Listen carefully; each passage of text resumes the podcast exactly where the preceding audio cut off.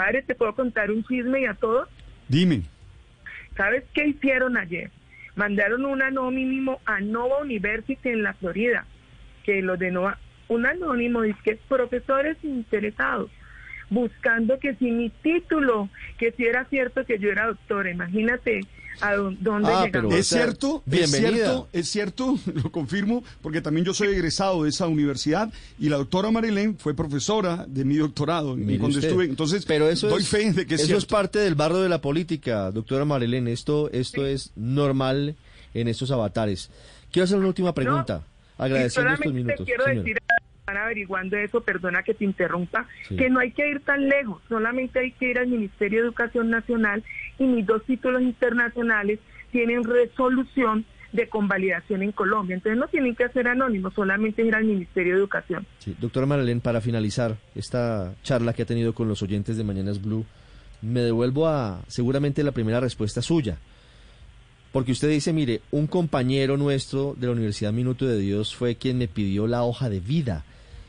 Y uno de los secretos mejor guardados del ingeniero Hernández es quiénes son sus asesores, quiénes lo rodean y quiénes están tomando las decisiones estratégicas.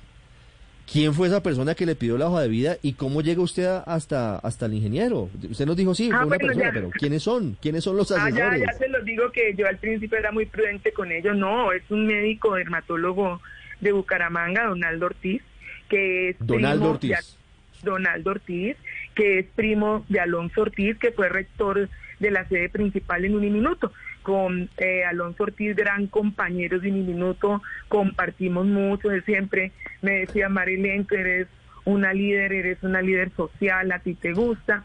Y me preguntaba por, por muchos escenarios que compartíamos si me gustaba la, la política. Y yo le dije, no, es un medio difícil, no, no, no lo descarto, pero hoy en mi vida no.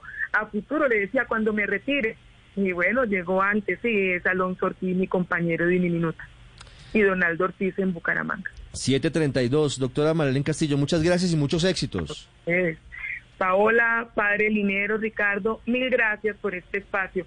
Que Colombia gane el 19 de junio. Que haya absoluta libertad para las elecciones, que todo el mundo escoja en conciencia una pausa, 732, ya regresamos.